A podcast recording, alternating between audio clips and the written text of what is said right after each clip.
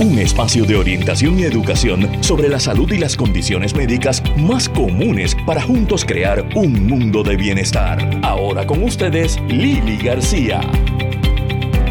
Muy buenas tardes, eh, público de Radio Isla. Lili García con ustedes estrenándome en este nuevo año con Felizmente Saludable en nuevo horario y aquí en vivo.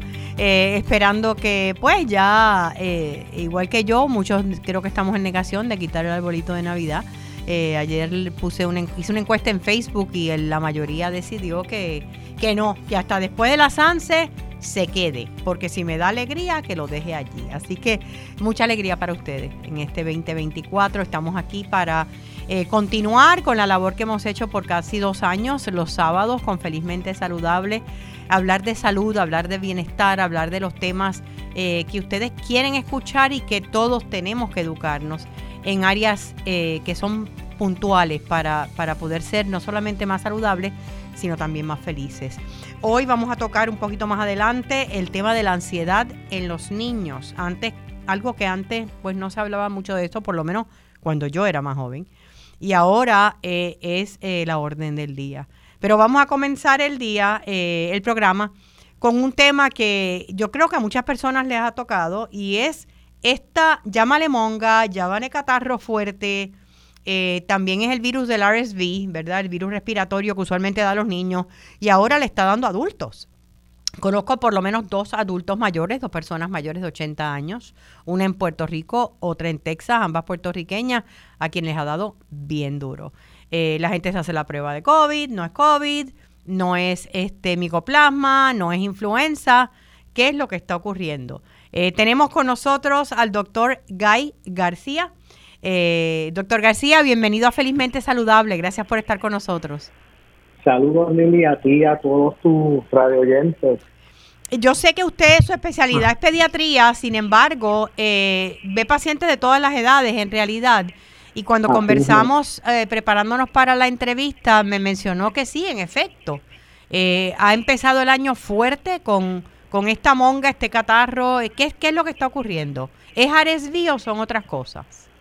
Pues mira, es un tema, eso, cuando vi que me preguntaste sobre catarros bien fuertes que daban negativo a COVID, micoplasma, influenza, me chocó porque es lo que estamos viendo. Yo creo que todos los pediatras y los médicos lo estamos viendo pero pues hay muchos factores que hay que tomar siempre en cuenta. Muchas veces las pruebas se pueden salir negativas y son positivas, que eso lo hemos notado con la influenza, que muchas veces tenemos 48 horas para tener una prueba positiva para poderlo tratar efectivamente. Pero la primera no sale negativa. Y he tenido como cuatro pacientes ya que le hago una segunda, pero ya está tarde para usar el Tamiflu.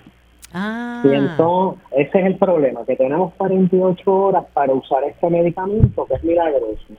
Pero si la prueba, pues, ellos compraron una prueba casera y de momento me dicen, mira, me dio positiva. Pues sí, el cuadro era de, influenza, pero no lo pudimos tratar con el Tamiflu. Entonces, pues, ahí no estamos yendo mucho a la parte clínica. Yo creo que lo que muchas veces, pues, están los laboratorios para confirmar, pero cuando yo empiezo una consulta, ahora lo primero que hago es ¿Desde cuándo y cuáles fueron tus primeros síntomas? De ahí más o menos uno va teniendo una idea qué es lo que tiene el paciente, ¿verdad? ¿Qué contactos has tenido para esos días? Porque, por ejemplo, si te dicen, aquí todo el mundo tiene COVID tienen esto, Seguro. Pues ya, para mí es bien fácil. Independientemente a la prueba, yo voy a tratar un COVID, o voy a tratar un micoplasma, voy a tratar un influenza. Y me he visto con esa situación ante estas pruebas negativas Claro, hay otros factores, ¿verdad? Pues como dijimos, hay muchos falsos negativos, hay personas que tienen muchas, padecen de alergias, y es un cuadro respiratorio como cualquier infección de estas, que empiezan con alergias, se complican, y entonces pues secundariamente o cogen un virus o una bacteria. y entonces junto con estas pruebas, pues por eso siempre hacemos un CBC para más o menos tener una idea si es algo viral o bacteriano. Eh, se manifiestan de formas diferentes eh, los virus y las bacterias. Yo sé que el virus no, no hay un medicamento, ¿no? Que se pueda tratar un virus.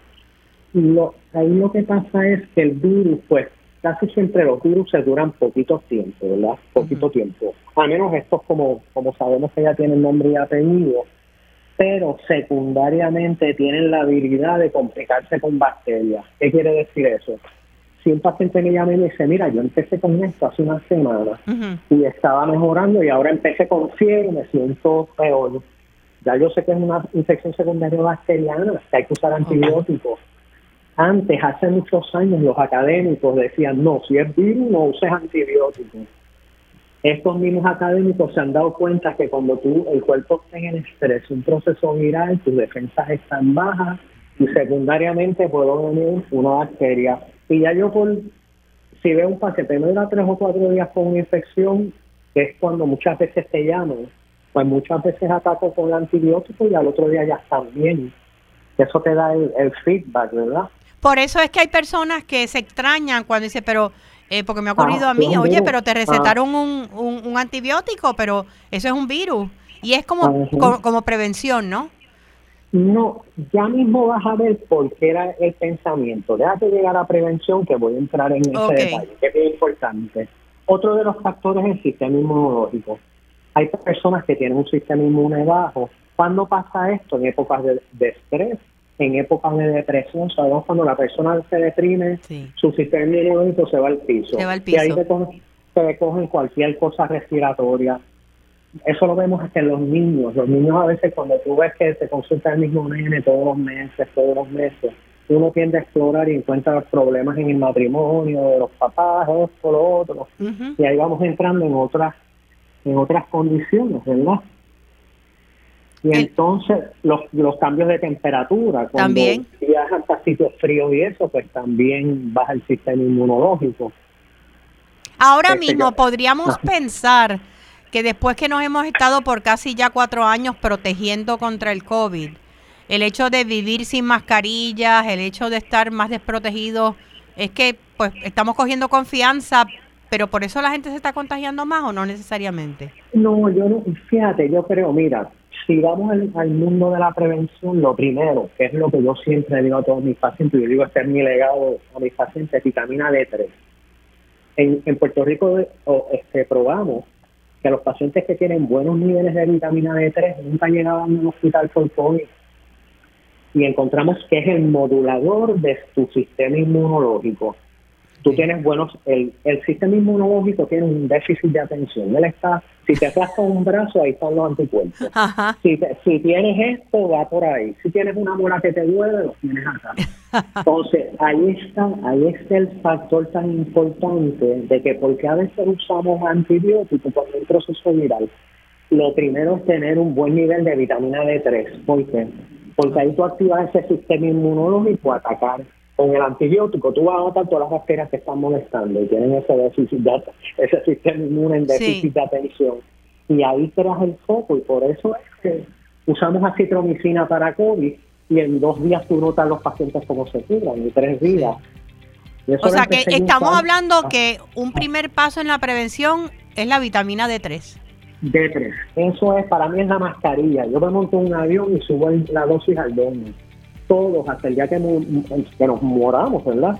La dosis son 2.000 unidades diariamente. El día que te vas a exponer o vas a una actividad familiar o vas a una fiesta o vas a viajar, esos días subes a 4.000 tu nivel. Y después vuelves a los 2.000. Doctor García, no, no se me retire. Voy a hacer una pausa y regreso en breve eh, con usted para continuar hablando acerca de prevención y tratamiento con estos catarros bien fuertes y definir lo que es el, el RSV. Eh, ya regresamos aquí en Felizmente Saludable.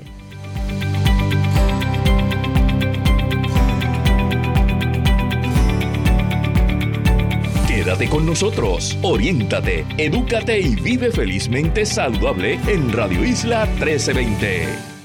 El hipotiroidismo puede tener muchas caras el cansancio y la falta de energía, cambios emocionales y la dificultad para concentrarte.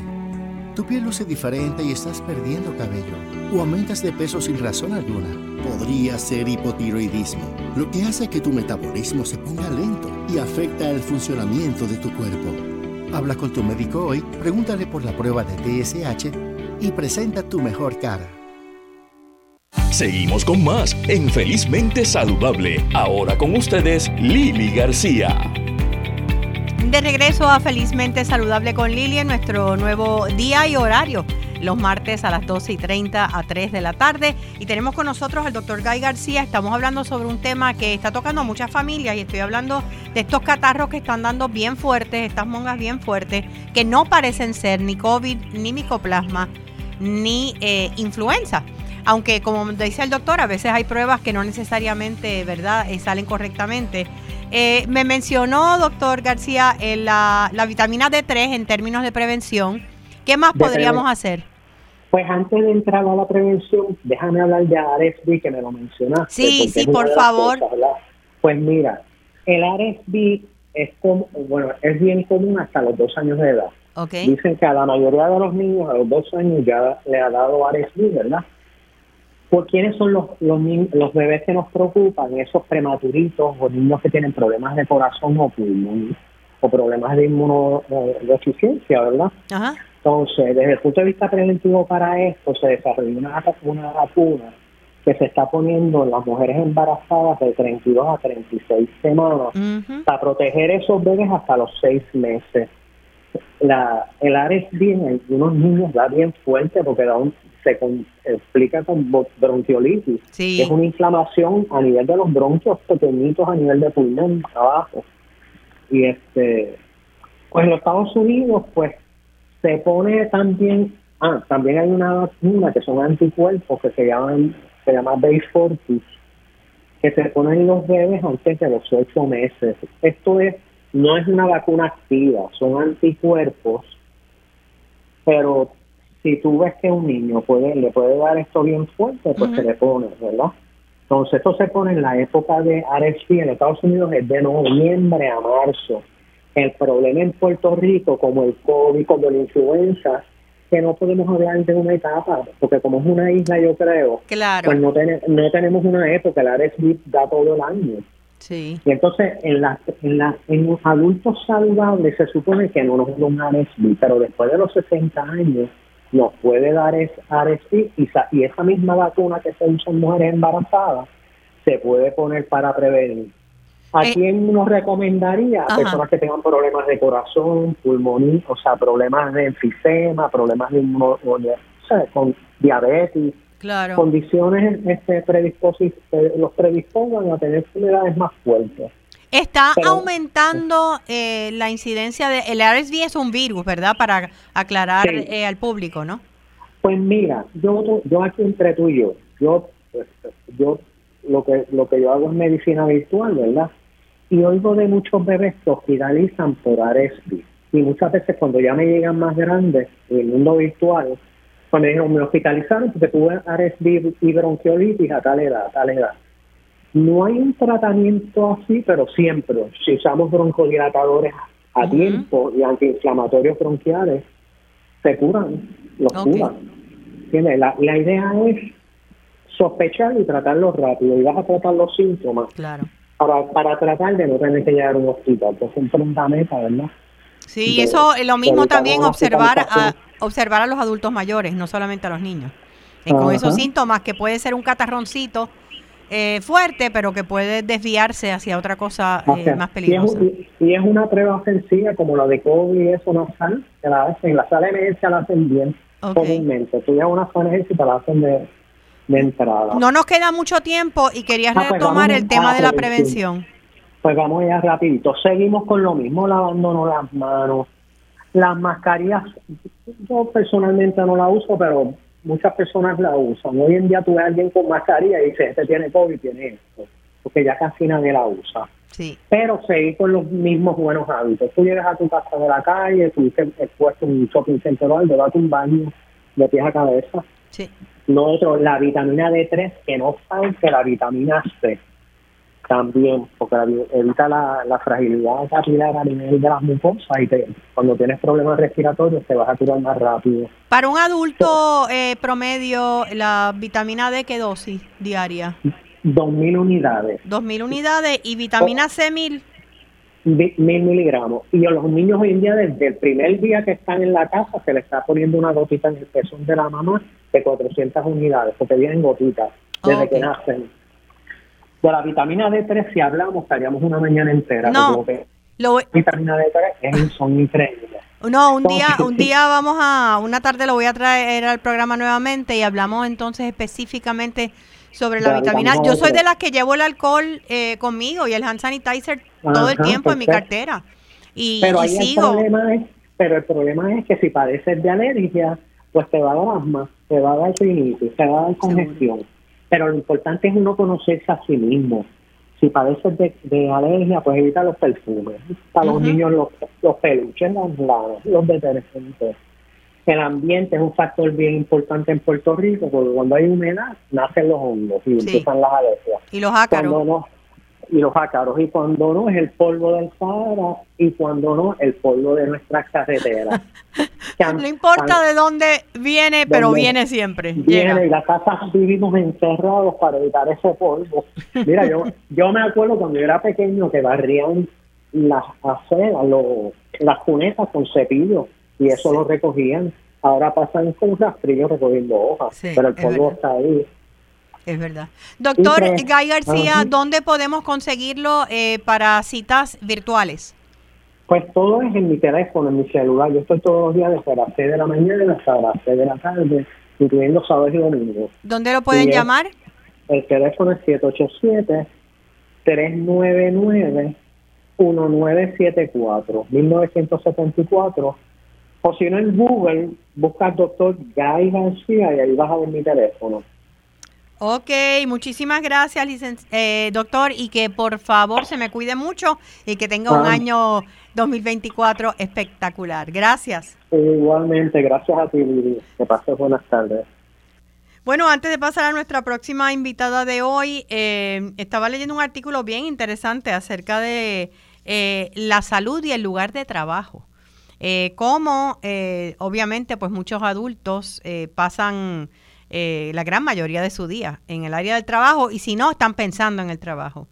Y, se está relacionando estudios bien recientes, digo, se han hecho durante toda la vida, pero cada vez dan más pruebas de que el estrés no manejado en el área de trabajo puede contribuir a problemas cardiovasculares, al insomnio, a situaciones gastrointestinales y otras condiciones crónicas. ¿Por qué? Porque ese trabajo estrésico, ese ambiente tóxico de trabajo, eh, puede llevarte a que no estés durmiendo bien, a que padezcas de insomnio, a que dejes de ejercitarse. Y es bien interesante porque hay muchísimas compañías, yo he trabajado con algunas de ellas como conferenciante, que están integrando programas de bienestar, pero no es solamente eso. Tú puedes dar todas las charlas, talleres y programas de bienestar que tú quieras dentro de tu área de trabajo. Y si no vigilas que el ambiente de trabajo es tóxico, y eso se puede determinar, vuelven a lo mismo los empleados y estás perdiendo tu tiempo y tu dinero como empresa. Así que bien pendientes porque lo que queremos es empleados que nos duren toda la vida y que estén en buena salud y agradecidos eh, con la calidad de, de su área de trabajo, porque es bien importante. Y hablando de área de trabajo, de estresores y de ansiedad. Antes no se hablaba mucho de la ansiedad en los niños. No es que no lo hubiese, tal vez la había, pero ¿por qué tenemos tantas menciones de ansiedad en los niños y tantos niños y familias buscando tratamiento para esto? Tenemos con nosotros a la licenciada Naidimar Santiago Vega. Ella es consejera profesional certificada. Naidimar, bienvenida a Felizmente Saludable. Muy buenas tardes, Lili. Muchas gracias. Aquí estamos para hablar de la ansiedad en nuestros niños. Cuando menciono la ansiedad y hablo de que se escucha más que antes, digo, aunque tú eres mucho más joven que yo, podría ser hija mía, pero eh, es cierto que antes no hablábamos tanto de ansiedad y depresión, pero específicamente de ansiedad en los niños. Pues precisamente eh, podemos decir, ¿verdad?, que es un tema, como quien dice, reciente, nuevo ¿Y por qué razón? Pues lo estamos escuchando o observando más, eh, porque lo estamos haciendo visible, igual que muchas problemáticas que tenemos en, a nivel social, eh, y en la medida que hagamos visible aquellas cosas que nos afectan, que afectan a nuestros hijos, ¿verdad? Para aquellas personas que, que nos preocupamos de su bienestar, pues significa que entonces todos esos eh, esas investigaciones, información que poco a poco se ha ido recopilando a través del tiempo, pues eh, está más presente y más aún, ¿verdad? Con, con esta posición de, de las redes sociales. Cuando hablas de hacerla visible, explícame. Bueno, que precisamente evidenciamos que existe. Eh, por ejemplo, tenemos muchos niños que tienen diferentes diagnósticos, pertenecen al departamento, al área de educación especial. De educación especial y no es solamente, ¿verdad? Esto es un ejemplo, no es solamente tener un diagnóstico, es todo las consecuencias de tenerlo. Por ejemplo, lo que es un déficit de atención con hiperactividad, no es solamente tener los indicadores que para para yo llevar a cabo este proceso del diagnóstico, sino también cuáles son esas consecuencias y entre ellos, por ejemplo, está la ansiedad. Entonces, para que un maestro o cualquier educador, persona encargada de algún menor, sepa cómo manejar a este menor, que, su día a día sea lo más saludable posible, tiene que aprender a manejar y reconocer la ansiedad en los menores. Por consiguiente, eh, se han desarrollado más educaciones continuas y se ha evidenciado que el aprender a manejar la ansiedad de una forma adecuada pues, beneficia a nuestros menores, tanto en el aspecto académico como escolar y social. Aparte, eh, eh, Naidimar, de que, de que la estamos, ¿verdad?, eh, haciendo más visible, el hecho de que hayamos pasado por, por unos años intensos en la isla, desde, desde los huracanes, desde los temblores, la pandemia, eh, ¿ha aumentado esa ansiedad en los niños? Pues sí, porque obviamente los niños eh, sobre todo los que nacieron o estaban en este pleno desarrollo de lo que es la infancia y, adolescencia, no tuvieron una etapa de desarrollo, ¿verdad? Según lo esperado, por no utilizar la palabra lo que nosotros entendemos como normal. Sí, lo que hubiese sido normal. Exacto. Y para nosotros los adultos fue difícil porque también fue algo nuevo para nosotros. Eh, así que si nosotros como adultos somos los modelos de cómo manejar ciertas situaciones en el diario vivir y no supimos posiblemente cómo manejarlo, entonces, ¿qué le enseñamos a nuestros menores? Pues, claro. le, enseñamos a que nos estamos volviendo locos o locas, ¿verdad? Porque no sé cómo voy a manejar el estar encerrado. No tenemos las herramientas para, no teníamos las herramientas para enseñarles a ellos y por eso es que es tan importante eh, buscar ayuda. Eh, Naidimar, vamos a hacer una pausa y regreso en breve contigo para hablar de los síntomas que nos pueden indicar que, un niño o niña, eh, menor o adolescente, está padeciendo de ansiedad. Regresamos en breve con más de Felizmente Saludable. Quédate con nosotros, oriéntate, edúcate y vive felizmente saludable en Radio Isla 1320. El hipotiroidismo puede tener muchas caras el cansancio y la falta de energía, cambios emocionales y la dificultad para concentrarte. Tu piel luce diferente y estás perdiendo cabello o aumentas de peso sin razón alguna. Podría ser hipotiroidismo, lo que hace que tu metabolismo se ponga lento y afecta el funcionamiento de tu cuerpo. Habla con tu médico hoy, pregúntale por la prueba de TSH y presenta tu mejor cara. Seguimos con más en Felizmente Saludable. Ahora con ustedes, Lili García. De regreso a Felizmente Saludable, conversando con la licenciada Naidimar Santiago Vega, ella es consejera profesional del grupo CEPI, acerca de la ansiedad en los niños. ¿Cuáles pueden ser esos síntomas que pueden indicarle a maestras, maestros, padres, cuidadoras, eh, que este niño tiene una ansiedad que no es eh, saludable? Vamos a ponerlo así. Pues mira, vamos a iniciar con lo que es una preocupación excesiva, eh, que es esta preocupación desproporcionada a la situación o difícil de controlar. Por darte un ejemplo, eh, un niño de primero, segundo, tercer grado que tenga un dictado. Okay. El niño puede estar preocupado o estar pensando tengo que estudiar o por el contrario, a lo mejor no quiere saber del proceso de estudio y comienza a llorar no entonces no produce nada en la sala de clase o por el contrario tiene una reacción de coraje explosiva y pues ya estos son conductas ¿verdad? o reacciones extremas. Eh, también podemos ver inquietud y nerviosismo eh, que constantemente estén tensos o inquietos. Eh, hay niños que incluso la atención los lleva a, presionar de tal forma su quijada que los dientes eh, rechinan. Sí, como lo hacemos los adultos, especialmente al dormir. Exactamente, exactamente. Y hay veces que nuestros niños están tan tensos que lo hacen y no se percatan. Lo que nos percatamos somos nosotros, ¿verdad? Eh, al nivel de que hay algunos de ellos que entonces van a tener una gran dificultad para concentrarse y si tengo dificultad en concentrarme, pues no voy a poder enfocarme en la información que estoy recibiendo y por consiguiente, pues mi atención también se va a, afectar. Eh, en, el caso de estos síntomas, ¿verdad? Y, puede que me menciones más, pero te quería preguntar, eh, ¿cuándo sabemos o cómo podemos determinar que es algo temporero, reacción a un incidente en particular, o que ya es algo que debemos buscar ayuda para ese niño o niña? Sabemos que es temporero o con algo en específico porque culmina. No es constante. Ya cuando vemos que cada vez que hay algún tipo de evaluación o hay algún tipo de actividad donde el niño entonces continúe reaccionando de forma consistente, ese es el momento de buscar ayuda. Eh, porque obviamente nuestros niños van a comenzar a tener problemas para dormir, problemas para alimentarse, hay personas que les ataca el estómago y los niños obviamente no, no, no es la diferencia.